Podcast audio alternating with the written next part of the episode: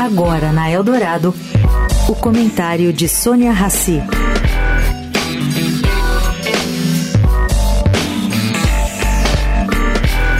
Gente, começaram essa semana as negociações para a distribuição das presidências das 30 comissões permanentes da Câmara de Deputados. Bom, a definição desse processo vai depender dos acordos que vão ser firmados entre os partidos e avalizados por Arthur Lira, presidente da Casa. Portanto, não há prazo definido para a instalação dos colegiados.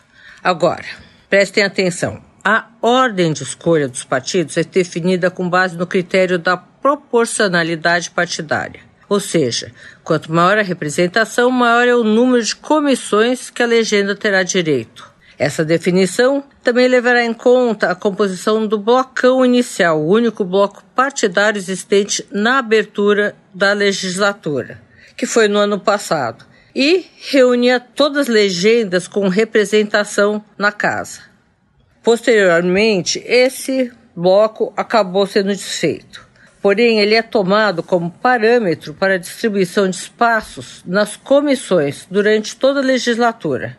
Notem aqui, o PL tem a maior bancada da casa e teria direito a fazer as duas primeiras escolhas e comandar seis comissões no total o PL de Jair Bolsonaro. Sônia Raci, para a Rádio Eldorado.